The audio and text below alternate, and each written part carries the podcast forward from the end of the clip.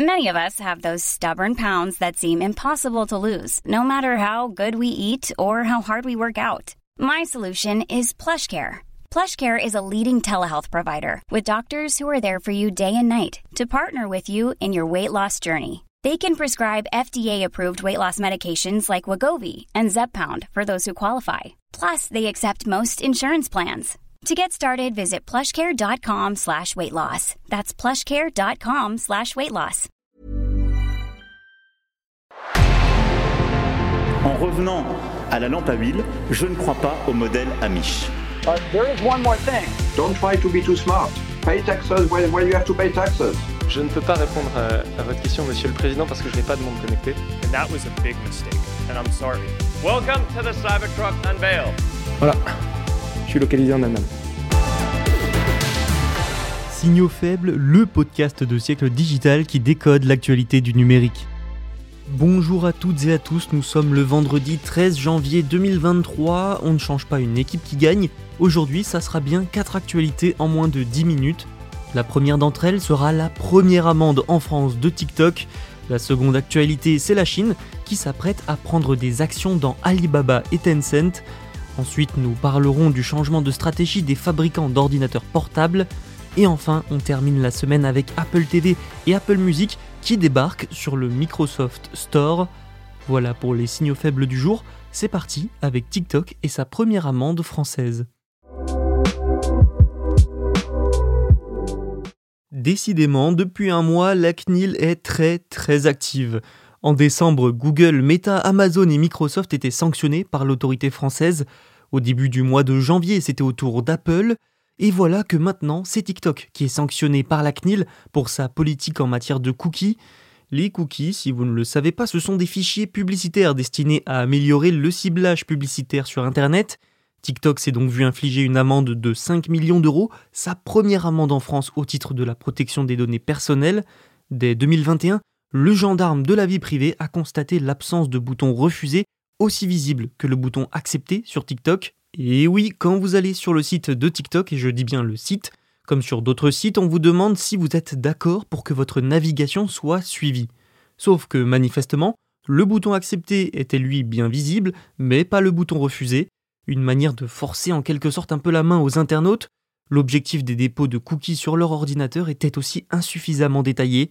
Tout ça a finalement été corrigé par TikTok, le montant de l'amende se révèle également assez faible si on le compare aux 150 millions d'euros infligés à Google et aux 60 millions d'euros à Microsoft. Louis Dutheillet de la Motte, le secrétaire général de la CNIL, a expliqué, je le cite, Notre contrôle s'inscrivait dans un programme de contrôle des sites web et s'est donc concentré sur le site tiktok.com et non sur l'application TikTok qui est bien plus utilisée, mais nous n'excluons pas de lancer d'autres contrôles sur les cookies dans les applications.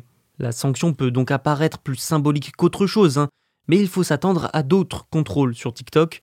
Et si la CNIL s'est quand même montrée particulièrement vigilante sur ce dossier, c'est parce que TikTok touche de nombreux internautes mineurs, des internautes considérés comme plus vulnérables, 38% des utilisateurs de TikTok ayant entre 13 et 17 ans. De plus, le groupe chinois n'en a pas fini avec la réglementation sur la protection des données personnelles, la CNIL est également saisie de plaintes autour du traitement par TikTok des données relatives à des mineurs et au transfert de données personnelles vers la Chine. C'est la CNIL irlandaise qui se chargera finalement de ces dossiers avec des décisions attendues dans les prochains mois.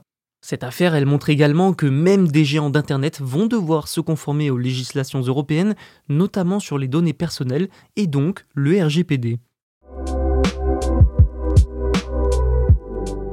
Le temps de la répression s'éloigne décidément bien vite.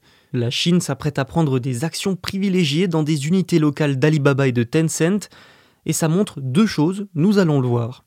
Le gouvernement chinois a réagi à une économie en difficulté en renonçant aux amendes, aux sanctions sévères qui constituaient un petit peu la marque de sa campagne pour freiner les plus grands groupes technologiques du pays, mais qui ont également effrayé beaucoup d'investisseurs étrangers, ce qui n'est jamais bon signe en période de crise économique. On en a parlé cette semaine dans Signaux faibles, la fin de la répression contre les géants de la tech par le gouvernement chinois qui dure depuis 2020 touche finalement à sa fin.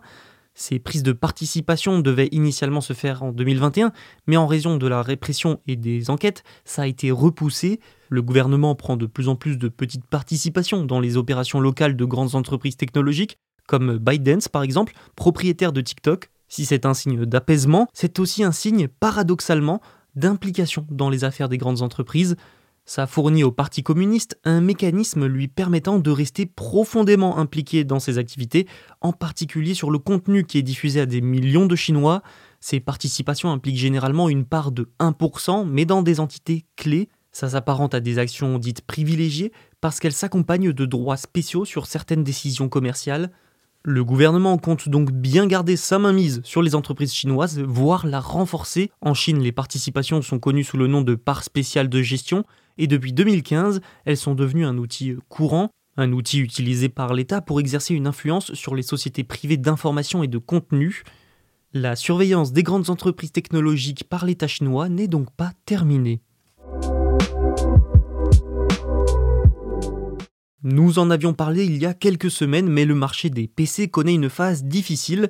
Selon Canalize, les expéditions mondiales de PC ont chuté de 16% en 2022. Gartner, de son côté, signale une baisse de 28,5% en un an au quatrième trimestre.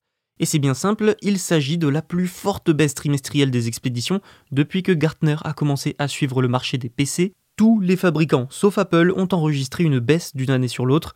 Les ventes d'ordinateurs portables sont la partie du secteur qui aurait le plus souffert en 2022 d'ailleurs. Et donc pour survivre à cette crise, il faut se renouveler, trouver de nouvelles sources d'activité et de revenus. L'un des enjeux de 2023, ce sera donc de rendre le PC portable attrayant. Certaines marques comme Lenovo proposent des appareils originaux, on va dire, avec double écran par exemple comme le Yoga Book 9i.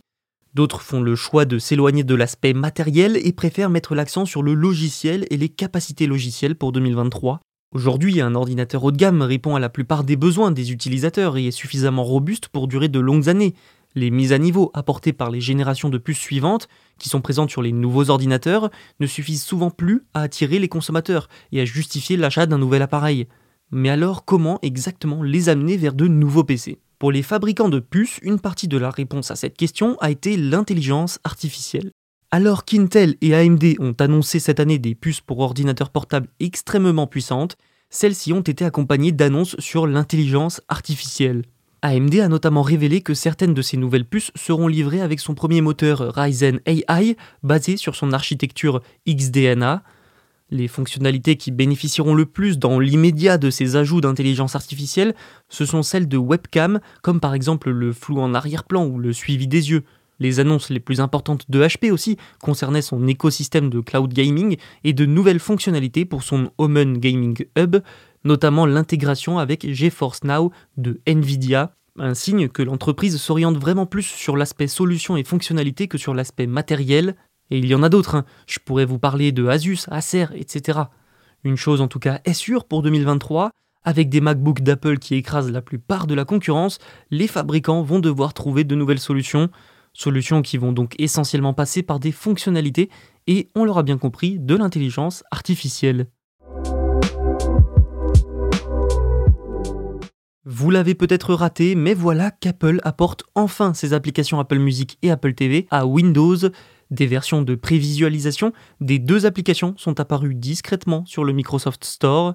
Ce déploiement intervient quelques mois après que Microsoft a annoncé que les applications arriveraient sur Windows 11 cette année. Les applications ressemblent aux versions disponibles sur macOS, mais sont légèrement modifiées quand même hein, pour Windows évidemment. L'application Apple TV fonctionne elle de la même manière que l'application sur les téléviseurs intelligents, permettant aux utilisateurs d'accéder à Apple TV ⁇ et aux chaînes Apple TV, sans oublier les films et les émissions de télévision de l'iTunes Store. L'application Apple Music de son côté est presque la même que la version macOS, mais n'a pas la fonction d'affichage des paroles, il existe également une application de prévisualisation appelée Appareil Apple qui permet aux utilisateurs de gérer les appareils Apple à partir de leur PC Windows. L'application remplace iTunes pour la synchronisation et la sauvegarde et permet également aux utilisateurs de restaurer le micro-logiciel sans avoir besoin d'iTunes. Alors attention si vous avez un appareil sous Windows, les trois nouvelles applications Apple nécessitent tout de même Windows 11 version 22.621.0 ou supérieure en octobre, Microsoft a déjà annoncé qu'il intégrerait le service de stockage iCloud d'Apple à l'application photo dans Windows 11. Après avoir installé l'application iCloud pour Windows à partir du Microsoft Store et choisi de synchroniser iCloud, les utilisateurs d'iPhone avec des appareils Windows pourront donc voir leurs photos. Mais ce qui est intéressant à noter, c'est que ça constitue surtout une ouverture majeure de l'écosystème Apple, et on peut y voir une adaptation au DMA, le Digital Markets Act, un texte européen qui va entrer progressivement en vigueur dès cette année. Il prévoit notamment l'obligation de rendre les écosystèmes et les applications interopérables. Cette arrivée sur le Microsoft Store constitue donc un premier pas vers l'interopérabilité des applications Apple. Merci d'avoir écouté cet épisode, je vous souhaite un bon week-end et on se retrouve lundi pour un nouvel épisode. Planning for your next trip? Elevate your travel style with Quince. Quince has all the jet setting essentials you'll want for your next getaway, like European linen, premium luggage options, buttery soft Italian leather bags, and so much more. And is all priced at 50 to 80% less than similar brands. Plus, Quince only works with factories that use safe and ethical manufacturing practices. Pack your bags with high-quality essentials you'll be wearing for vacations to come with Quince. Go to quince.com slash pack for free shipping and 365-day returns.